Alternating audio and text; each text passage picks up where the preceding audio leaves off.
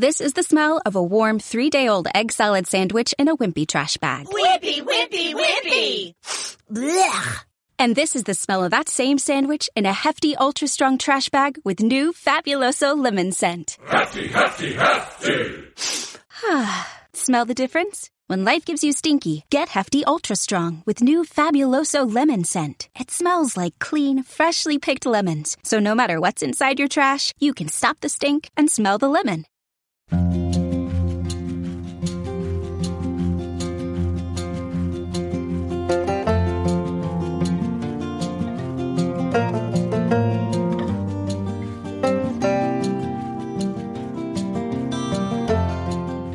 Ser visible.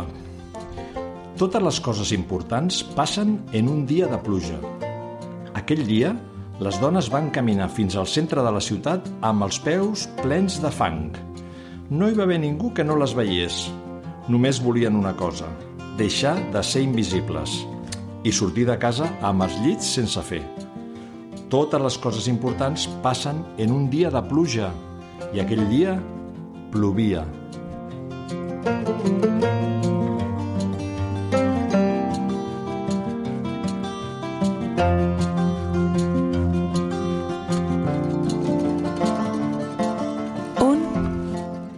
dos, tres. Sigueu benvingudes i benvinguts altra vegada a Tàndem. Comencem aquí un nou programa d'aquest podcast sobre literatura infantil i juvenil i mediació literària.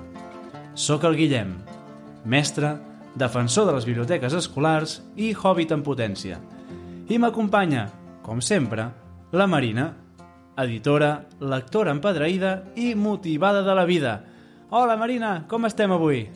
Hola, Guillem. Uh, res, avui estic molt contenta per dues coses. Primera, que en el temps que corren no és fàcil gravar un programa presencialment i ho sabem bé, que des de que van començar el podcast això s'ha repetit poques vegades i també pel, pel convidat meravellós que tenim avui, no, Guillem? Sí, la veritat és que sí. I a més a més, mm, o sigui, és tenim com doble il·lusió, no?, de poder gravar presencialment i a sobre de poder-ho fer amb ell. Uh, crec que tothom que es dediqui a aquest món o es vulgui dedicar a aquest món ha de conèixer el personatge i a la persona que tenim aquí al nostre costat eh, perquè podem aprendre moltes coses d'ella, d'ell, no dic d'ella, d'ell, i, i crec que, que en podem aprendre moltíssim.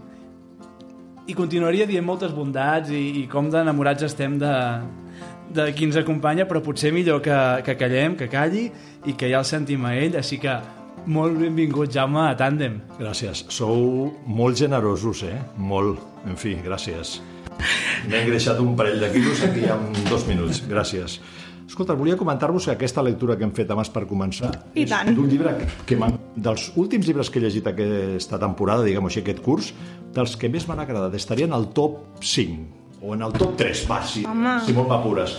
Es diu Viure, el va escriure una companya professora de- d'un institut de Madrid que es diu Maria González Reyes, professora de Biologia, i l'ha il·lustrat una altra companya de, que es diu Virginia Pedrero, també professora, crec que del mateix institut. És un llibre xulo perquè presenta petits relats, com el que us he explicat, petits relats, alguns molt senzillets d'una sola línia, altres una plana completa, que tots comencen amb un verb. Guaita, te llegiré de l'índex perquè ho entenguis. Començo pel primer, el sumari. Diu, pàgina 9, plantar. Després, parlar, aprendre, ajudar, donar, acariciar, caminar, despertar, cooperar, créixer, escriure, etc. Així fins a, fins a 80 petites històries, petits relats que són formidables per començar el dia amb els teus alumnes a l'escola, en aquest cas seria més de primer a tercer de l'ESO, l'edat ideal, tot i que poden llegir-ho més petitets, de quart, cinquè, sisè, i a partir d'aquí desenvolupar un raonament, un pensament. Per exemple, aquesta que us he explicat abans, i les dones van sortir al carrer un dia que plovia, ho lliguem perfectament amb el que va passar al Brasil entre el 2000 i el 2014. Allà hi havia una senyora que es deia Mariel Franco, no sé si us sona, que, era, que vivia en una favela, en un barri humil, molt humil, que era negra, que era dona, que era soltera i tenia una criatura, que era lesbiana, Ho tenia tot. tenia tot, però tot i així ella va dir, tu, jo tiro endavant, no? I es va posar, el, eh, duia el, el cabell, duia mocadors de coloraines per fer-se diferent i va estudiar molt, va estudiar molt i es va presentar com a càrrec polític al, allà, al, no sé com li diuen, allà a l'Ajuntament o al Congrés aquell de, que tenen allà a Brasil. I, I en els seus discursos sempre defensava això, no? de dir, hòstia, soc dona, soc lesbiana, soc tal... Clar, això al Brasil, mal, mal, mal assumpto. Mal assumpto perquè no se sap com va anar, o s'intueix, però sortint d'algun d'aquests discursos, a ella i als seus guardaespatlles se'ls van trinxar a trets. Vull dir que eh, a partir d'aquí se't podria obrir una investigació sobre aquesta dona potent, i aquesta i altres dones potents. Així, ja, amb, una, amb una petita història ja, ja ho tires. Per exemple, vaig a llegir-te el més curtet de tots, perquè vegis... Fixa-t'hi, hi ha un que és molt curtet, a veure si el trobo, que, que m'agrada molt, també parla d'un mestre de l'escola, vaja. L'estic buscant. Aquí, es diu escriure. Mira tu que curt, una línia. Un, un, un relat curtet. Diu, la meva mestra de primària creia que eren poetes. La meva mestra de primària creia que eren poetes. Punto. I diu, i ho vam ser. Oita, mira que bonic. O sigui, a partir d'aquí doncs ja ho tens. Amb els teus alumnes, vinga, a fer poesies, o a inventar, o a escriure, i a creure't que ets un bon poeta, a rimar paraules. La poesia és una eina que que es pot treballar molt fàcilment, molt fàcilment a les escoles. Després, si tenim temps, ja presentarem alguns, alguns exemples. És un bon llibre i a, i a partir d'aquí ja dic, pots treballar eh, la història de la Wangari, la Wangari, aquella senyora que plantava arbres. Eh, tot és una mica canyero, una mica combatiu, és un llibre combatiu, però que és dels que dic, dels que he llegit últimament, m'agrada m'ha agradat molt, molt, molt. Viure, de Maria González Reyes. L'ha editat Nandibú, que és un segell de Pagès Editors. Pagès Editors, una editorial de, de Lleida. Gran, gran llibre. I això és el que fem, agafem llibres i busquem maneres de presentar-los. Una de les maneres és aquesta, pel matí, començar al matí. Lloc de posar la pissarra, avui és dijous que, 3 d'abril, o diu, dis, tot, poses un verset i ala, i tires bitlles, i a partir d'aquí a parlar i a discutir.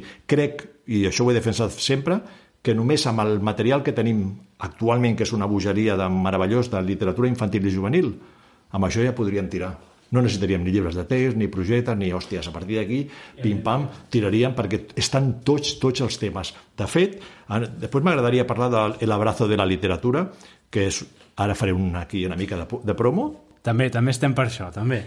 que en aquest llibre que no s'ha pogut presentar per la història que ja sabeu, jo presentava itineraris lectors a l'educació infantil i a l'educació primària. De fet, són, presento 45 llibres, però els he dividit en 5 blocs. I a cada un dels blocs és com un cercle concèntric que es va fent més gran.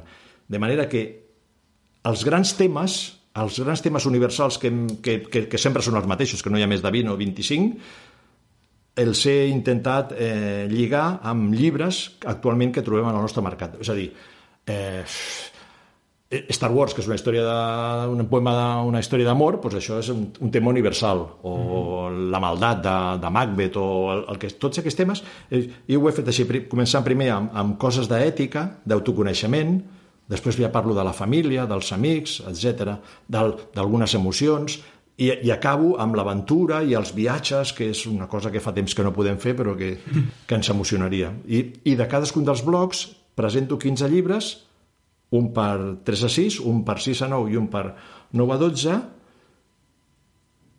i com treballar-los a l'aula de manera creativa i divertida, que crec, crec que bueno, està bé. La primera pregunta, però, que hauríeu de fer-me és per què llegim? Aquesta seria la primera que no m'he fet. O sigui, estic esperant que me la feu. Per què llegim? Esperíssim que me la feu. M'encanta perquè és el convidat més, més, més autosuficient, no? És el service que, Digue'm, que hem tingut. Fes-me fes, Ho veieu perquè l'havíem de convidar.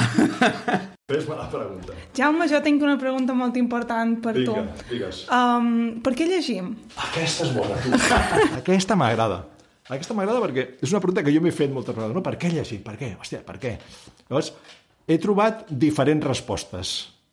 Us la podia fer vosaltres també i segur que alguna de les vostres respostes coincidiria amb l'esquema. Hi ha una gent que diu que aquesta, la, la que més, la que més és llegim per, per saber més, per ser més savis, per tenir més coneixement, etc. Aquesta és una... Eh, per això llegim. Jo, jo, sempre els, jo sempre els explico.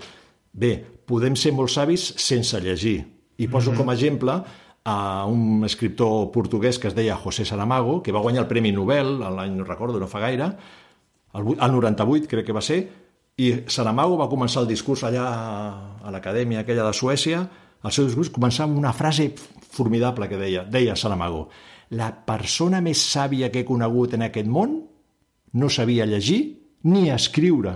Oita, i, i, i et quedes desmuntat, perquè dius, llegim per saber, però la persona més sàvia que ell coneixia no sabia ni llegir ni escriure, i es referia, naturalment, al seu avi Jerónimo. En en Saramago, quan era petit, als estius anava a Cinaga, un poble de Portugal, i allà l'avi tenia com una casa de poble, una masieta allà perdut, i li explicaba llegendas, històries, aventures, mitologies. Li deia, venga, José, hoy nos pondremos aquí debajo de la higuera. I si feia bon temps i calor, s'estiraven tots dos allà sota la figuera, la nit, a mirar les estrelles, entremig de les fulles de la, de la figuera, i ell li explicava totes aquestes mitologies, històries i contes. Que això que et porta, a què et porta a pensar?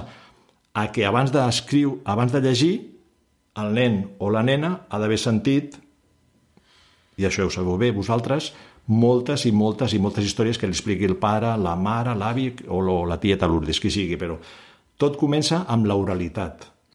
Si no hi ha un, una transmissió oral del, de la, dels contes, de les històries, perquè els contes tenen un poder, de pouvoir, dic, dels contes que deia el Georgian, és és necessari que els nens... I això avui en dia s'està perdent, perquè, clar, abans vivíem tots amb, la, amb el pare, la mare, l'avi, la família, tot, tot el nucli, no? I ara pf, les famílies d'avui en dia són una cosa com tan diversa i tan... Tal, que s'està perdent. I qui agafa el rol molt sovint és l'escola i dediques-les. El quart d'hora del conte o les, la sessió d'explicar històries que està bé, però seria millor que fos la mare o el pare qui expliqués el conte. Aquesta és una de les respostes que donen. Per què llegim? Per ser més savis. També hi ha qui diu eh, llegim per, per resoldre qüestions casolanes domèstiques, que si, si vas al metge et diu t'has de prendre aquesta medicació, tu t'agafes allà i has de llegir el prospecte. Una pastilla cada 8 hores, clar, per si et passes, malament. O si has de buscar un carrer, doncs necessites llegir el, el mòbil, que de fet el mòbil és ara mateix l'eina... O sigui, crec que les properes generacions ja naixeran amb un mòbil incrustat amb el cos, perquè no podem sortir de casa sense el mòbil i hem de tornar a buscar-lo, que curiós, no? Allà hi ha eh, totes les adreces, el, el diccionari, tenim allà l'accés a la banca, tenim allà tot, ho tenim tot en, la, en el dispositiu. De fet, els nostres alumnes, els vostres alumnes, en aquest cas, ja són fills o nets, ja són nets de la BlackBerry. Jo tenia un amic que es deia Paco, el Paco, el Paco deia, Jaume, de Galícia, pa, de Pontevedra, deia, pa, mira què passa. Mi hijo tenía muchas, me deia Paco, mi hijo tenía muchas faltas y un desastre, traía siempre la nota mal de la escuela, mal, mal, mal. Y le compré la BlackBerry, que era un la BlackBerry era com el, la- el, el telèfon que portem ara a la butxaca, no? Bueno, ja de tot. I, i deia, i la BlackBerry tenia incorporado un corrector, saps? Tenia un corrector. Saps quan tu escrius a l'ordinador que surt aquella ratlleta vermella? La BlackBerry, te, tu posaves una paraula malament, deies, eh, eh, pues jo què sé, a veure, viure en B alta, com hem dit abans, ell t'ho corregia, no. Bé, i, I gràcies a que ell, el nen escrivia i el, i el corrector li, li esmenava totes les errades, pam, un dia va arribar a casa i va dir, papa, que he sacado una nota en, en escritura. Eh, eres un hijo de la BlackBerry. Pues mira, els nostres alumnes que tenim ara, que fixa-t'hi, fixa-t'hi, tenen 4, 5, 6, 8 anys, quan arribi el segle XXII, que nosaltres tres ja estarem Sí, ja... criant malves, ells encara hi seran vius. Al segle XXII, que això és de ciència-ficció, tio.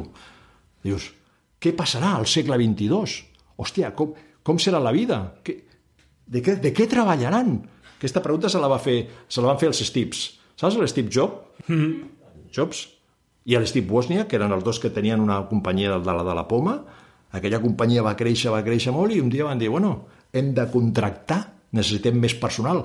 A qui contractem? I no ho sabien, perquè deien, què necessitarem d'aquí 20 anys? No tenien ni idea. Què necessitarem? Aleshores van tenir una bona idea, van dir, mira, el que necessitarem és persones, van pensar en matemàtics, enginyers, informàtics, etc. Però sobretot, diu, sobretot han de ser persones que sàpiguen treballar sense que ningú els digui el que han de fer, que tinguin iniciativa, que davant d'un problema que ara no sabem quin serà, sàpiguen buscar-se la vida i resoldre'l, més o menys, o intentar resoldre'l. Aquesta és una bona idea. Per tant, als nostres alumnes, més que ensenyar-los coneixements, els hem d'ensenyar pues, a, a moure's per la vida. No té cap sentit, eh?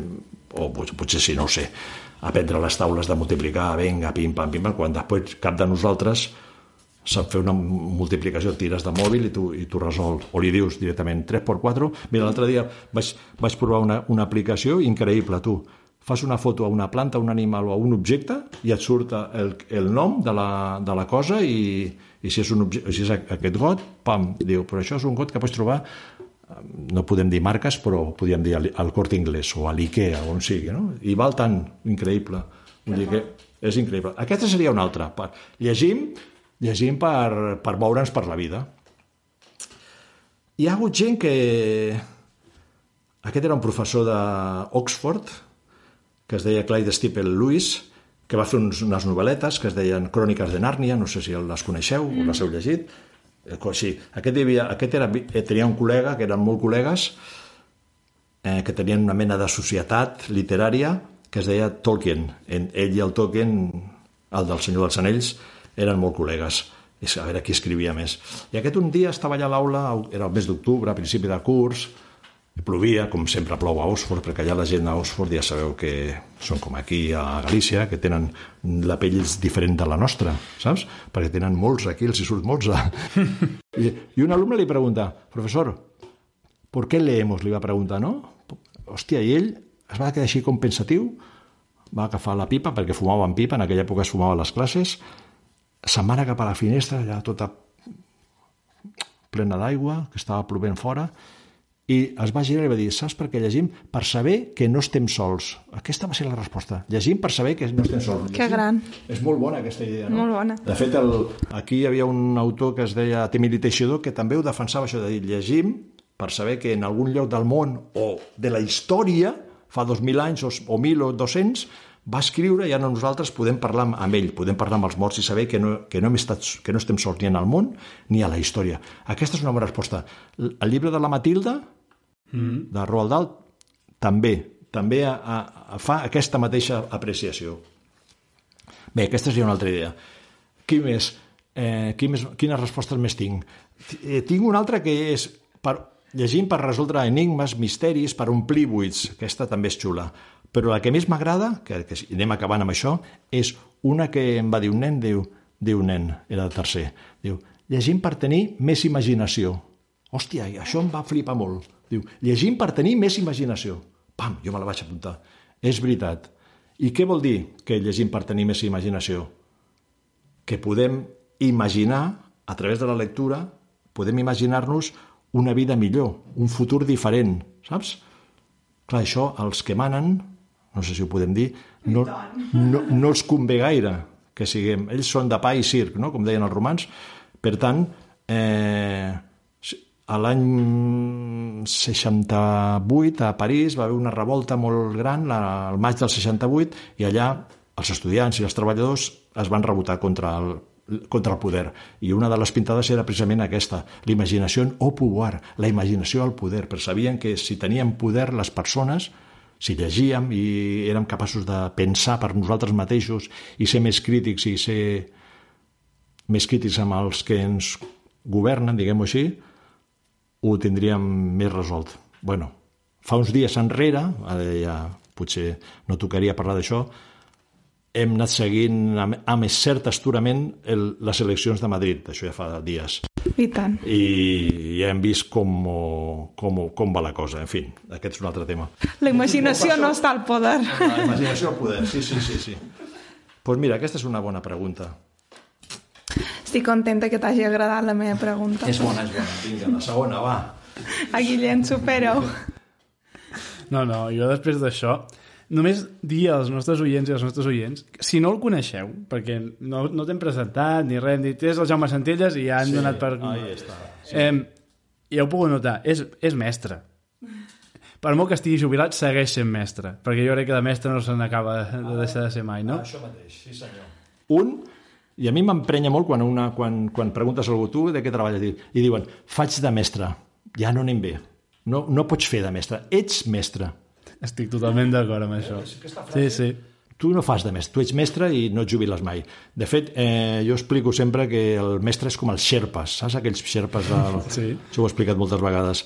Quan els, es, els exploradors o els escaladors, el Kilian Jornet i companyia, pugen a dalt de totes les muntanyes aquelles tan altes del, que hi ha per arreu del món, no van mai sols, sempre porten al costat algú que els acompanya, que són els que pugen cada dia, saps? Mm -hmm. Els xerpes pugen i baixen cada dia. I li diuen, mira, per aquí ah, potser aniràs bé, o per aquí t'estimbaràs fes el que vulguis, però jo t'aconsello, és la nostra feina, no? obrir el camí per dir, per aquí anireu bé per la vida.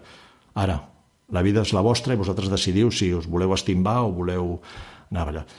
Ser mestre vol dir que no seràs mai famós, això ja t'ho dic jo ara, Sí. que no seràs mai ric, també, ta, ta, també t'ho dic.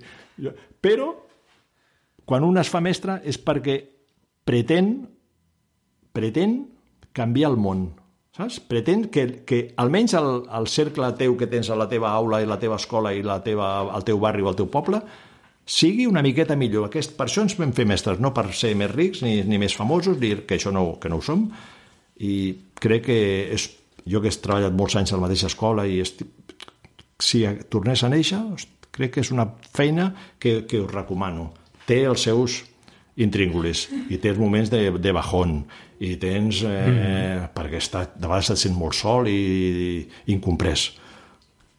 Però la mirada del nen quan arribes a l'escola, aquells 24 parells d'ulls o 25 els que tinguis que et miren, això no té preu.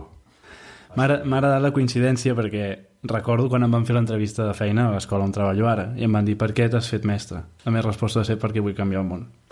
És això. Amb aquestes, Que aquestes bonic! paraules. Sí, no, no, i és No veritat. sé si ho aconseguirem. No, eh, bueno, no ho sé, això tampoc, però bueno. En eso estamos. Però no només ets mestre, sinó que fas altres moltes coses. No, no ens posarem ara a dir totes les que fas perquè eh, intentant preparar aquest programa anàvem llegint i vam haver de reduir perquè és que és impossible dir-ho tot. Però bé, així, a grans trets, ell és un expert en literatura infantil i juvenil en tots els seus aspectes, biblioteca escolar, no sé què, en fi, fa de tot. Coordina un, un grup a Rosa Sensat, que és Passió per la Lectura, sí. si, no ens equivo si ens equivoquem... ens Invitació a direu. la lectura. Invitació. No, el grup, passió per a la Passió lectura. El la grup es diu. Passió per a la lectura. Passió. Que abans es deia passió o pressió per la lectura. I al final vam dir, no volem cap mena de pressió. Nosaltres, per la línia de la, de la passió. Ja s'ha quedat així, passió per la lectura. I també col·labores amb d'altres revistes, que és la revista Guix, eh, Amb la Guixi, sí, fa no? molts anys amb la Guixi, és veritat. I, I fins i tot hem trobat que participes al programa de l'Ofici d'Educar de Catalunya Ràdio, pot ser? Fa cinc anys. Imagineu, imagineu-vos, Amb eh? l'Elisabet Pedrosa, que és una... Jo crec que és la persona que més sap d'educació en aquest món. Només de fer el programa aquest que fa cada setmana, la quantitat de gent que ha entrevistat i que ha passat pel programa, pff, ella té un coneixement del, del... I fixa't, és un programa curiós perquè va fer una cosa fa dos anys inversemblant, que va obrir un canal de Telegram que té com 800, 800 persones que el segueixen i, i allà tothom, mares, pares, mestres, opina del, de l'actualitat o dels problemes que li, de, o de les coses que li, que li amoïnen. És molt, molt xulo perquè d'allà copses, veus com, com batega la societat i d'allà ella treu, hi ha un problema que sé, amb els, eh, aquells dies par, eh, van parlar del, dels, dels trans, és un tema que, doncs mira, portem algú que ens ho expliqui o, o portem algun mestre o algun savi o algun, que sigui, un gran programa, l'Ofici d'Educar, que es fan cada, que fan cada setmana i col·labora jo, col·laboro, tinc els meus 4 minutets de glòria cada 15 dies i amb això fico la pota allà i vaig colant llibres. Doncs va, de tot això ens anem a centrar, no?, en, sí. en una mica. Fem la primera pregunta i a partir d'aquí... Sí, a veure, jo anava a ser més agosarada i a dir, mira, seràs el primer programa que no farem cas a les preguntes i te demanem què és el que portes aquí, però Guillem, si tu vas ordenat... Bé, jo l'únic que anava a preguntar, i a partir ja està, és... Has explicat el per què llegim. Sí. Eh, I ara la següent pregunta que a mi em ve al cap és, llavors, és important una educació literària en els infants? Amb els infants, no només els infants, a, a, crec que tothom, tothom, pares, mares i tothom hauria de ser... Si volem un país millor, hauria de ser un país més lector. Per tant, sí, l'educació literària de l'infant, en el moment que la mare o la dona decideix ser mare, queda embarassada, ja ha de començar. Es preocupa molt d'anar al metge i que li facin les ecografies i veure que tot va bé. Pues, també s'hauria de preocupar per l'educació literària de la, de la del que hi anida, d'aquell peix, que és de fet el que hi ha dintre de la panxa no és més que un peix, allà envoltat d'aigua, que quan, quan neixi vagi, vagi passant, va passant per diferents fases, després ja esdevé granoteta i mamífer, etc que tingui una bona... Per això abans parlàvem de la, de l'oralitat, mm -hmm. això bàsic, l'oralitat. I després, durant el seu creixement, acompanyar-lo de diferents maneres, com a pare i com a mare, acompanyar-lo eh, crec que allò més útil, el més eficient, diguem-ho així, és que tinguin un model. Mm -hmm. Si, el, si a casa el pare, la mare, és lector, si el nen quan arriba a casa i veu a la mare allà plorant perquè s'ha emocionat amb un, un poema o amb una novel·leta, ja tens molt guanyat. Si arriba a casa i veu el pare amb el comandament passant a veure on està el partit de, de futbol o de waterpolo, ja la imitació serà una altra. Per tant, que el pare o la mare sigui un model, això, això ho peta tot. Jo vaig fer una entrevista, una entrevista, una estadística, així, xapucera, no? entre, entre la gent que conec, i preguntava, a tu? O sigui, si ets que ho ets, si és que ets lector, qui et va fer lector, saps? I el 90% de les respostes em parlaven del, de la família. Diu, em vaig fer lector perquè uh, la mare, tal, el pare em comprava llibres, em portava a la biblioteca o a, a la llibreria. A la tieta, de tant en tant, a casa teníem una prestatgeria. O sigui, el fet, o cada dia m'explicaven un conte, o el fet de que la família hi aboqui, això és, és lo tot. Altres deien, sí, vaig trobar un professor a la universitat o a l'institut, una mestra que de, de, de literatura que em va encomanar aquest coquet de la, de la lectura. Però ja dic, això és el mínim. El més és que la família esdevingui... O sigui, és el mirall, la família és el mirall. El nen aprèn per imitació tot. I si veu el pare i la mare llegint, ja ho tenim salvat. Altres coses que pots fer, com a pare o com a mare, és, per això, regalar llibres els dies de no aniversari que deia l'Alicia, no? Qualsevol dia és bo. Portar-lo a la biblioteca del barri, o a la llibreria, que tingui una petita prestatgeria, buscar assignar-li un momentet si pot ser cada dia o cada dos dies, aquests 15 minutets de lectura, que de vegades pot ser una lectura compartida. Parlava jo amb una mare l'altre dia que em deia hòstia, com estem xalant amb aquest llibre. Estaven llegint el llibre de la Tina Vallesa, aquest últim que ha guanyat el Premi de la Galera, els, el, dels postis, postis sí. I estem xalant. I, li pregu... I jo li dic, sí, per què? Li agrada molt el teu fill? Sí, hòstia, riem com a bojos. I com ho llegeix? Un, cada, cada, eh, una pàgina cadascú, estem llegint els dos, això li diem lectura en bicicleta, un, una pàgina, l'altra l'altra, un pedala i després ve l'altre pedalant. Això és genial perquè et preocupes, veus que està llegint, li, li... tu què faries en, aquest, en aquesta situació? O, o aquesta paraula, què, què, què deu significar? bueno, aquest, aquest és el, el, el, el cuit de la qüestió, que la família sigui... que es preocupi, vaja, en aquest cas, que no sempre passa. I després ja a l'escola la feina que fem ja és aquesta, ja la fem molt bé. Sí. Però no sé si era la pregunta que m'havies fet. No, no, ja em serveix com a resposta, sí, tant. Um, Jaume, jo crec sí. que ens pots dir... Alguns exemples. Uh, què has duit? Perquè és que, uh, perquè posant situació els nostres oients, ha vengut amb una trolei plena de llibres.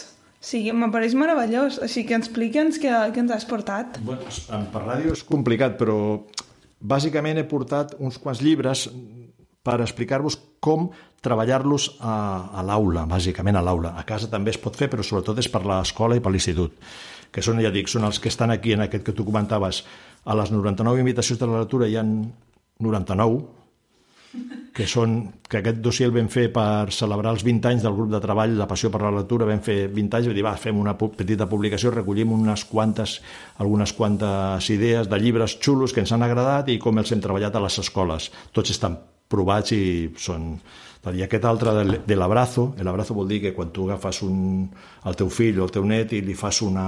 el poses allà a la falda i l'agafes amb el llibre, amb el llibre i li estàs fent una abraçada literària. Per això aquesta imatge, que es me l'ha fet una amiga que es diu Imma Palaí, una portada preciosa, amb la meva neta, que som nosaltres, la meva neta i jo, i estem aquí fent una abraçada literària. Doncs t'he portat uns quants llibres per, per explicar-vos com es poden treballar. Ah, podem començar, si voleu, pels jocs, que és una eina molt fàcil de fer, que tothom li agrada jugar i tothom sap jugar. Alguns jocs van molt bé, molt bé, per, eh, després de llegir, o durant la lectura, o, des, o així, pues, t'invita, o, o t'invita, o dones a tastar als alumnes Mira, aquest llibre va d'això, fas un tastet i a partir d'aquest tastet, si els hi agrada, saben que el tenen a la biblioteca d'aula o millor de l'escola, si pot ser. Per exemple, vaig agafar tres o quatre llibres així. Mira, aquest que es diu, aquest es diu Artefactes. Aquest explica artefactes o passejant anònim trobar un llibre, doncs és la història d'un passejant anònim que va per la platja, ensopega i troba un cofre a dintre del qual hi han com unes boles de paper i una, i una carta. La carta diu, em dic... Espera, no me'n recordo el nom del nen. Ara vaig a buscar-la, la carta. Em dic... A veure si la trobo. Ah, no, no diu. Diu, tinc vuit anys, tinc vuit anys. El meu poble serà destruït en breus instants. No tinc temps ni lloc per salvar el que més m'agrada en aquest món, que són els meus llibres. He pres una decisió ferma i dolorosa. Agafaré la primera, una fulla del llibre, un full, em faré una boleta. Agafaré un altre full i em faré una altra boleta. I així successivament. Després les ficaré en aquesta caixa i ho enviaré al mar per si algú les troba que pugui reconstruir les històries. Pues ja, el llibre ja et dona l'activitat. La, tu només has de fer generar unes boletes, això és molt fàcil de fer. Agafes unes boletes amb cola de paperà, de paper de diari o de revista o el que tinguis, i ja està. I li dones una a cada nen i dius, va, busca i troba paraules que hi ha en aquesta boleta. I el nen busca i pot trobar 10, 15 o 20 paraules. A partir d'aquí has de reconstruir una història, saps? Dones 15 paraules que ell, que ell ha trobat, és com una mena de joc. En aquest cas és un joc d'escritura, molt fàcil. Un altre joc... Eh per exemple, el, ara que hem passat l'any del Gianni Rodari, Gianni Rodari va fer uns contes per telèfons que són fantàstics i brutals. Són molt preciosos. Doncs pues mira, hi havia un que es diu... Anem a comptar números. Ara no sé quina pàgina és. Espera, que em poso les ulleres. Anem a comptar números, es deia això. Mm... Anem a inventar números. Pàgina 41, veus? Diu, et, llegir, et llegiré la història i, i tu ja, ja ho entendràs fàcilment. Vinga, anem a inventar números, és un dels relats de, d'aquest contes per telèfon. El senyor Bianchi, que trucava cada dia a la seva filla i li explicava un conte, diu aquest. Juguem a inventar números? Juguem-hi. Començo jo. Quasi un, quasi dos, quasi tres, quasi quatre, quasi cinc, quasi sis. Massa poc. Escolta això, un extramilió... Bueno, va, va fent així, jocs de paraules. Cap al final hi ha una que m'agrada molt que diu quan pesa una llàgrima? Quan pesa una llàgrima? Això és brutal. Diu, depèn. La llàgrima d'un nen consentit pesa menys que el vent. La d'un nen que passa gana pesa més que tota la terra. Oh, increïble. Però i aquí diu, eh, anem a inventar unes taules. I fan la taula del 3, que és boníssim. 3 per 1, Olot i Besalú. 3 per 2, bistec d'agost. 3 per 3, salta pagès. 3 per 4, el gran teatre. 3 per 5, esquellering. 3 per 6, un glob d'anís. Així fins al 3 per 10, el 10. Ja ho tens. Amb aquesta taula ja ho tens. Pots fer diverses coses. Un homenatge a Pablo Hasél i rapejar-ho. 3 per 1, Olot i Besalú. 3 per 2, bistec d'agost. 3 per 3, salta pagès. Anem a construir aquesta història. 3 per 4, el gantre... Pots, amb els nens pots cantar això. O pots dir, vosaltres fareu la taula del 3 i vosaltres la resposta. 3 per 1, Olot i Besalú.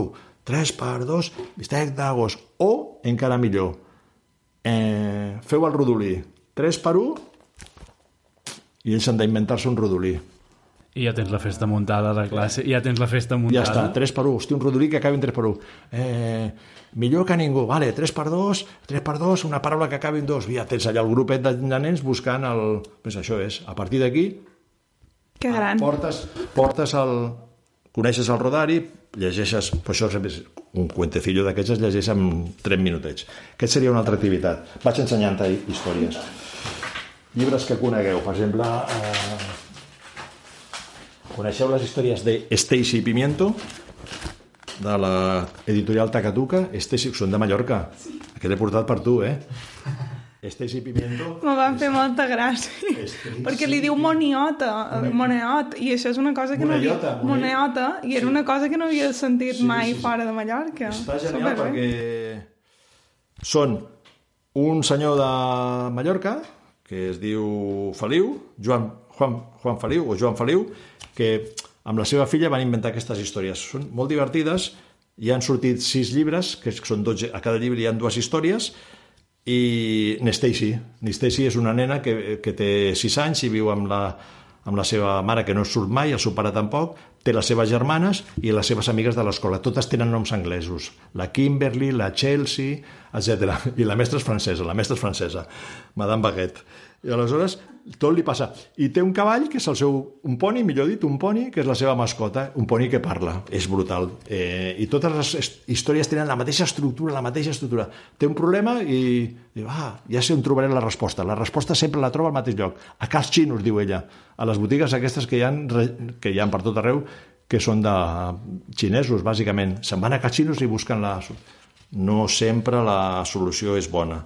Molt bé, són petits problemes. Però mira, amb aquest veus una cosa que feia, mira, a- com les imatges són molt, molt esquemàtiques, són molt esquemàtiques, agafes una plana qualsevol i a partir d'aquí pots inventar per exemple, veus aquí, vam agafar la, que els xinos i, i els nens eh, s'inventen doncs, un, una situació. Tu li dones això a un nen, tinc una idea, i a partir d'aquí ells inventen la seva pel·lícula.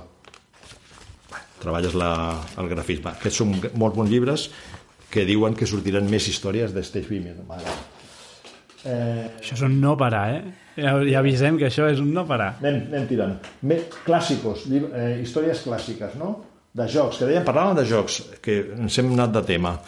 Per exemple, amb els jocs, van molt bé els jocs de taula. Per exemple, aquest llibre de Manual de los monstruos domésticos, que són diferents bèsties que viuen a les cases, tenen un petit text, un monstre i una explicació de què fa... Són bèsties que viuen a, la, a les cases de tots nosaltres. El, eh? I és, de, cadascun d'ells és un defecte que tenim. Pues mira, fer un, un memory és, una, és molt fàcil, perquè el memory poses, en aquest cas, tries tu les que vols, li fas eh, dos cartes iguals i juguen. El nen que alça les dos i són, són iguals, se'l queda, el guanya i a canvi ha de llegir la pàgina del, Del monstre. del monstre que ha llegit. És, tu jugues i guanyes, però llegeixes. El mateix passaria si ho fem així més a lo, a lo bèstia, amb, per exemple, molts llibres es, es presten, aquests que són així. Per exemple, aquest, aquest que us ensenyo és el joc dels bitxos, veus? Aquest és el joc dels bitxos, com una mena d'oca. Doncs és igual. És un llibre del Daniel Neskens, eh, que, són, que es diu Bitxos, 100 bitxos, llavors cadascun dels, dels animalots, cadascun dels animals té una mica d'explicació científico-imaginària, llavors vas jugant i allà on caus, saps? Allà on caus et toca llegir la- l'animal. De manera que fas una partida i has llegit 10, 12 o 15, o depèn del, del temps que tinguis, animals domèstics. Es tracta d'arribar, en aquest cas, eh, hi ha, un, hi ha una granota i vas tirant de rana a rana i tiro perquè me da la gana i fins, fins que arribes al final, que és el número 50. Aquí vam triar els, els que s'assemblaven més, més divertits. Això són, sí, Eh, per exemple, un altre que és el batel, la batalla de... Per exemple, aquest és per nens petits, aquest és per nens petits, la batalla de... Aquelles, no sé com diuen, batalla de, en aquest cas de, de personatges, no? Agafes els personatges del conte i de cada, de cada animal fas sis cartes en diferents números 1, 2, 3, 4, 5, 6 Llavors, això es juga, es reparteixen es posen al revés i es diu 1, 2, 3 i tothom tira una carta al mig i el, i el nen que té la bèstia més gran se les queda. Es diu batalla de... I així, va, així aprenen el nom dels, en aquest cas són cinc personatges que apareixen en el conte. Una altra història... Eh, jocs que no funcionen. N'he portat un que no em va funcionar. Mira. Això està molt bé, també. El fet de, de saber que no tot el que fas funcionarà. A veure si ho trobo. Eh, hauria d'estar per aquí. Mira, aquest no em va funcionar.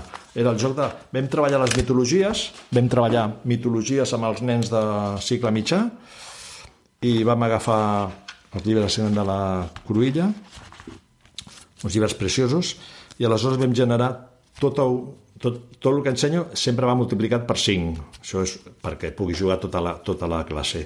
Doncs aquí vam estar piles, quan no hi havia fotocòpies en color, estic parlant, eh? Això pintat a mà, tot això aquí, una pila d'hores, vam gastar aquí rotuladors a manta. Doncs, clar, aquí es tractava de, de jugar a un joc que es diu el joc de les famílies i havien d'ajuntar totes les cartes de la mateixa mitologia. Mm -hmm. Però què ens va passar? Que no sabien jugar les famílies. Ostres, no havien jugat mai a les famílies. Oh, I perds allà una pila de temps, perds una pila de temps explicant com es juga a les famílies. Clar, aquest, aquest no és la idea, perquè primer, per jugar a les famílies has de tenir certa astúcia, saber on estan la, les cartes que a tu t'interessa. Vam, vam, vam abandonar el projecte. Però els, els memories, els, do, els dominos, els dominos és molt fàcil, mira, reparteixes un llibre a cada nen, quan arriben a l'aula, un llibre a cada nen, tots allà asseguts, cadascú tria el seu llibre, eh, o millor dit, el llibre el tria, el llibre tria el nen. S'asseuen tots allà al voltant de la, del, de la biblioteca i llavors el mestre comença i deixa un llibre i l'explica, primera fitxa. Llavors, de tots els que hi ha allà diuen jo tinc un que fa que fa peça, saps? Mm -hmm. Que fa domino, perquè és del, del mateix tema o a la portada també és del mateix color, que és, mira, què diríem aquest? Són vermells els dos. O així. Llavors, el que tira peça explica el llibre que ha tingut un quart d'hora per, per mirar-se. Aquest, de fet, és el que ens va fer, no? Ens va fer, Nosaltres. quan vas venir a... Ens passar pipa. És fàcil. M'encanta. Pues mira, que és, no necessites més Clar. que això, un llibre per cadascú. I jo l'he fet amb els mestres a la meva, a la meva classe. I funciona. Amb els adults funciona i amb els nens també. Sí, sí, totalment. És això, eh? A partir del, del joc, que això ho deia Rodari, no, no ho dic jo, eh, pots, pots ajuntar i fer moltes invitacions, que invitar és una paraula que a mi m'agrada perquè vol dir que convides a algú però eh, el, té una connotació de compartir. Jo et puc convidar al cinema però tu ja pressuposes que anirem junts. Et puc convidar a ballar, no aniràs sol a ballar, sinó, i si et convido a llegir vol dir que tu i jo llegirem junts. M'agrada aquesta idea no? de compartir lectura. Per tant, una, un altre apunte interessant és que el mestre o la mestra hauria de ser lector. Aquesta també és una altra clau que no sempre passa. I aquí no, avui perquè estem aquí de bon rotllo no carregarem contra ningú, però també ens hem trobat ah, que, estàs, que, estàs, que estan llegint. Jo m'he trobat amb, amb, sobretot als instituts, que llegeixen coses que dius, hòstia, tu vols dir que això aquí, a la Celestina es toca això, hòstia, això, això treu les ganes de, de, eh, de buscar, buscar eh, lectures atraïdes, o, o altres que se'n refien, mira, no, no, eh, el que em digui l'editorial no, el que et digui l'editorial no, perquè cada grup, cada nen és diferent, busca el que us interessa, sí, per això no entrarem avui. En fi, jo ja et dic, tot el que m'ha explicat en aquell llibre ho hem provat i ens ha funcionat molt bé a les aules i crec que és una manera. També és necessari, o hauria de ser necessari, que les escoles disposessin de dues coses fonamentals, que són dinerets, diners per comprar llibres, que no sempre n'hi han, pressupost, vaja, pressupost per comprar material, que tinguin una bona biblioteca a l'escola, i sobretot, sobretot, sobretot, algú que hi pugui dedicar unes quantes hores. Diem, un mestre en coneixements de biblioteconomia? Vale. Un bibliotecari en coneixements de pedagogia? També, també, però algú hauria d'estar al capdavant de la biblioteca de l'escola, perquè això, a l'any 2005 que es va aconseguir, hi havia un programa que es deia Puntedo, la consellera, crec que era la Marta Cid, ho, ho va tirar endavant i, i allò va durar una, una volada enorme, enorme, enorme, enorme. Si no, què passarà? Doncs que queda a la voluntat del mestre lletra ferit que diu, va, els meus nens sí, Però no, no volem que hi hagi un mestre que ho faci molt bé, no ens agrada això. Nosaltres volem que tots els nens de tot el país siguin o tirin endavant. Això és el que volem. Per tant, no és una qüestió d'un mestre o d'una escola determinada, oi, que bé que ho fan en aquesta... No mola. No mola que una escola faci molt bé i les altres no. Mola que, que, que tots avancem a una. Per tant, això al final acabem a decisió del, de la política del, del país. Si no, què passa? Que arriben les proves PISA, arriben les proves PISA, i on estem? En l'inframundo, que deia l'altre, els últims de la, de la cua. I mirem amb, amb esturament a el que fan a Finlàndia, que això ja, és una, ja està molt dit, però mirem el que estan fent a Singapur, que és un, un país superlector. Allà a Singapur és una, una bogeria. I altres llocs, joder, que, que tenen aquest, aquest interès i aquesta voluntat de formar la, a, la, a la gent ben preparada, ben preparada. Sobretot gent que quan llegeixi entengui i comprengui, que és l'altra paraula màgica, comprendre el que estàs llegint. Però això, mentre no passi, doncs mira, aquell dia passa i empeny, que diuen els catalans, i, i anirem fent. Anirem comprant ordinadors i anirem fent eleccions, una rere l'altra, en fi. Tira. Vaig a veure una mica d'eu amb el vostre permís. I tant. Jo la, pre la pregunta que faré una mica per, per tancar, per anar tancant el, el programa, és que li diries a tota aquella gent que es considera poc creativa per fer aquest tipus d'activitats a partir de les lectures, no? que llegir el llibre presentar-lo encara, però que no té idees com per, per desenvolupar una activitat a partir del llibre o que no saben què s'ha de fixar no? per, a l'hora de crear aquesta activitat. Perquè, per exemple, nosaltres, com un criteri bàsic que ens van donar al màster és el llibre ha de ser el centre de l'activitat i no l'excusa. No? Sí, sí, sí. Per això forma part de la, de la manera de fer. O sigui, mira, jo estic aquí, però en realitat vinc en nom del, del, del grup. Un mestre sol no va enlloc. No vas enlloc, enlloc, enlloc, enlloc. Per molt que siguis aquí pestalozzi, no vas enlloc. Necessites... I una de les coses que fem a les escoles és treballar en equip. I on no arriba un... Hosti, jo recordo l'escola que... Pues bé, pues, jo tenia les meves dificultats amb la qüestió plàstica i m'anava a la MacGyver de l'escola i li deia, Marisa, aquí no, m'agradaria tenir aquí un, un, un arbre. Dic, va, no preocupis. I ella tenia traça i agafava quatre cartolines i dos papers de seda i ja... Hòstia, jo, jo necessitava... Vull dir que treballar en equip i segur que a totes les escoles hi ha gent que té més gràcia per unes coses que per altres o per... jo m'he posat a fer psicomotricitat i la veritat és que he hagut de demanar SOS, socorro, que no sé, no sé què fotre amb aquests nens no? Pues això és el primer saber que la nostra feina és treball d'equip i compartir-ho tot i, i, i, i a mi, mira, vosaltres em diu, pots venir? Diu, clar que sí, i explico i tot el que jo, jo tinc és, és, és per compartir, perquè moltes coses, primer, que les he pillat d'aquí i d'allà, i, i no, al final són com les paraules que se les emporta el vent i no saps d'on van ni d'on venen. I ja està, i si no tens més gràcia, tens menys. I després, això que has dit, no sé si creure-m'ho, eh? perquè tampoc s'ha de ser molt savi i molt llest per, fer, per veure què es pot fer amb un llibre, que tampoc és tan complicat, eh? Això que t'he explicat, això és... El llibre ja t'ho dona. Tu llegeixes un llibre i dius, ostres, mira, a partir d'aquí, pam, saps? Eh, mira, l'altre dia vaig estar a, fa unes setmanes al Pallars Jussà i al Pallars Sobirà allà amb les escoles, aquelles escoles tranquil·les que tenen allà al Pirineu, que viuen més bé que, que nosaltres. tu mira, estava allà amb els nens i per la finestra allà aquelles muntanyes, diu, joder, que, quina filosofia teniu aquí? I em deia la directora, aquí fem pedagogia slow. Diu, què m'estàs contant? que no tenim pressa, ja ho veus, que aquí... Hòstia, vam fer una... Jo, jo anava a explicar-los coses de, dels 75 anys que fa l'Anthony Brown, que és un, un, un autor que a mi m'agrada molt, i aquest any fa 75. Igual que l'any passat i l'altre vam celebrar molt Rodari, i intento que aquest any a les escoles on vaig treballar molt eh, la lectura de les imatges dels seus àlbums i, i, i els explicava un joc que feia ell amb el seu germà, que era el, el joc de les formes. Ell amb el seu germà feia... Pues això qualsevol mestre ho pot fer.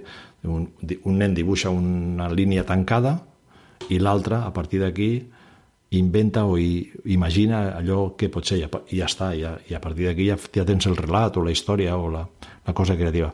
Vull dir que crec que els mestres, més els mestres són gent en cultura i en nivell i, bueno, tothom pot, tothom pot si vol. Eh? L'altre ja són excuses. Quan tu et preguntes Tu llegeixes, no, és que no tinc temps. Mentira, mientes, bellaco, sí que tens temps, perquè temps sempre n'hi ha. Si t'agrada la lectura, sempre trobes el moment per llegir. Ah. Però bueno, queda molt bé de dir, no tinc temps, tinc molta feina. En fi. I, i, hi ha altra gent que no sigui mestre? Es pot atrevir també a fer aquest tipus d'activitats a casa, a una llibreria, eh, no sé, la Marina, que és editora, jo què sé. I tant que sí, mira, les llibre... tu parles de les llibreries o les biblioteques. Anda que no fan clubs de lectura. Mm. Fan un mogollon de clubs de lectura i dius, jolín, això ja és invitació a la lectura. Ajuntar uns nens de una edat determinada i, i a llegir i a, i a conversar induïts a partir de preguntes i tal Joder, la bona feina que fan les, les llibreries és impressionant en aquest país i les biblioteques, no te digo. Sí, sí, no, és, no cal que siguis mestre, pots, pots fer-ho molt bé.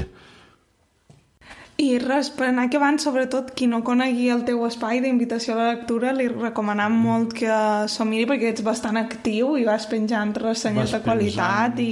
Cada setmana procuro penjar, no vull passar-me molt, però sí, cada setmana penjo tres, tres, tres entradetes. Imagina't. doncs això, invitació a la lectura, vos recomanem molt uh, llegir-lo i res, moltes gràcies una altra vegada, ha estat un gust. Guillem, Clar, tu li vols fer les teves preguntes. Clar, perdó, perdó. Jo ara ja anava... I més, i més a ell. I més a ell. Que... Mira, és que el Guillem té una... Bé, dues seccions, en sí, realitat. Sí, és que tens un monopoli. Sí.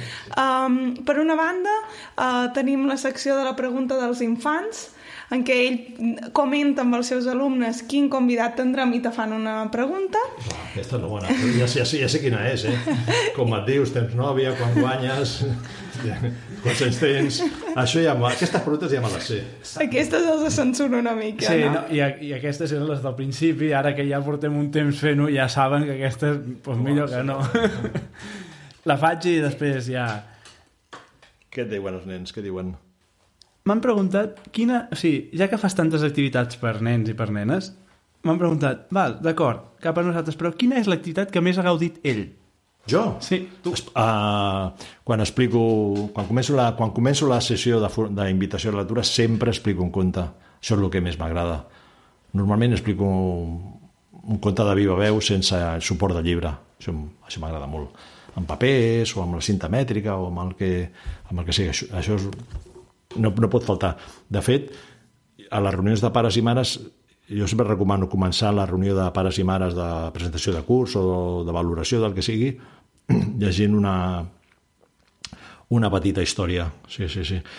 Del, va molt bé un llibre que es diu El círculo de los, el círculo de los mentirosos, del Carrier, el que va morir fa dos mesos.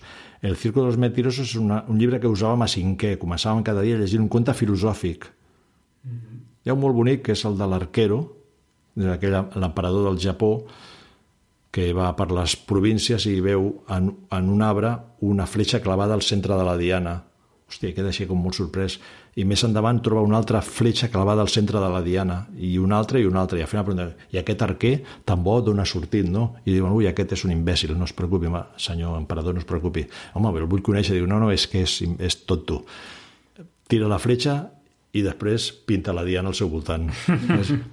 I això els explicava als pares i deia, mireu, no importa, el resultat no importa a l'escola, no ens importa el resultat, el que ens importa és tot el que fem abans per arribar quan us arriben el, amb els dibuixets o, o que, que a vegades no li donen massa importància, però és tot el que s'ha fet de feina per arribar allà, que potser allò és un, una plasmació plàstica de, del el procés, tot el que es genera, abans no, no arribes. Perfecte. Perfecte. I res, i després en Guillem també te farà les tres preguntes misterioses. Ui, bo. Um, Guillem, quan vulguis. Endavant. Som-hi, va. Primera pregunta. Digue'ns un personatge de la literatura infantil i juvenil que et caigui realment malament. Malament? Si és que n'hi ha algun. Hòstia, aquí m'has pillat, eh? Això m'ho tenies que haver dit abans. Un personatge que no suporti, vols dir? Sí. Mm, no et sabria dir, no et sabria dir. Potser, és que no sé si... No sé si tot val, aquí ha, sur aquí ha aquí ja ens hem, Aquí ja ens han carregat a, a tota la línia. Sí, pues mira, no suporto el Teo. No sé si ho podia dir, això. Sí, tant. Aquest no, no, no, no puc amb ell. El Teo encara no havia No, aquest no havia sortit. Ah, aquest no puc amb ell. No puc amb ell, de cap manera. em, em, em posa molt malalt aquest, aquestes. I mira que n'hi ha, eh, de teus, i va ser el primer àlbum així il·lustrat a tot i color i que vam, vam tenir les escoles, però no puc. Eh, És pel roig, a més a més, que això és una història que estic investigant act- actualment. Per què hi ha tants nens pel rojos i tantes nens pel rojos a la literatura infantil? Si aquí a casa nostra no hi ha ningú, però el Pippi Armstrong, el Teo, hi ha, hi ha un mogollon de, de, de llibres que surten als nens i els il·lustradors els pinten amb els cabells de color carbassa i diu, si aquí, pues, si jo no veig a ningú pel carrer és, és, un, és un tema de, per investigar, eh? Bueno, si féssim una llista de pèl rojos a la literatura, te'n faries creus. Sí, sí, sí. Ja, ja tenim una idea per, per fer.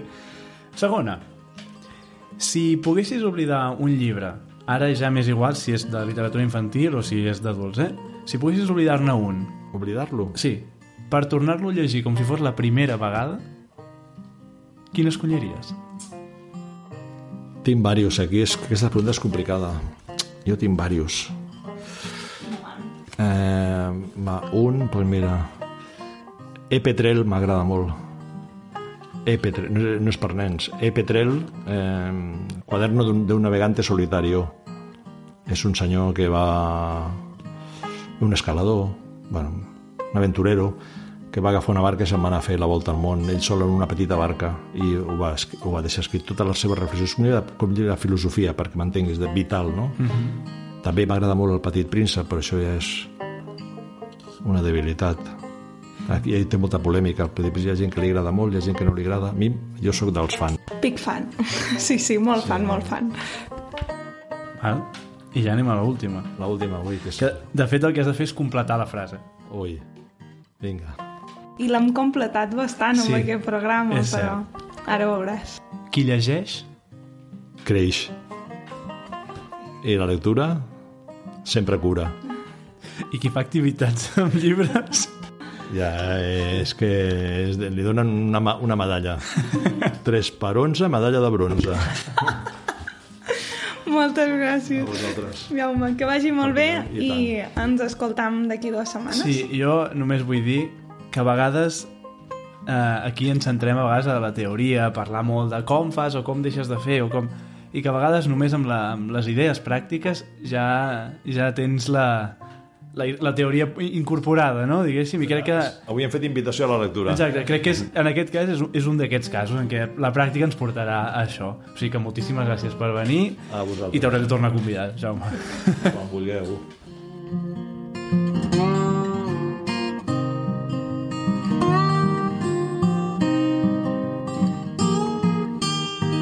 I fins aquí el programa d'avui.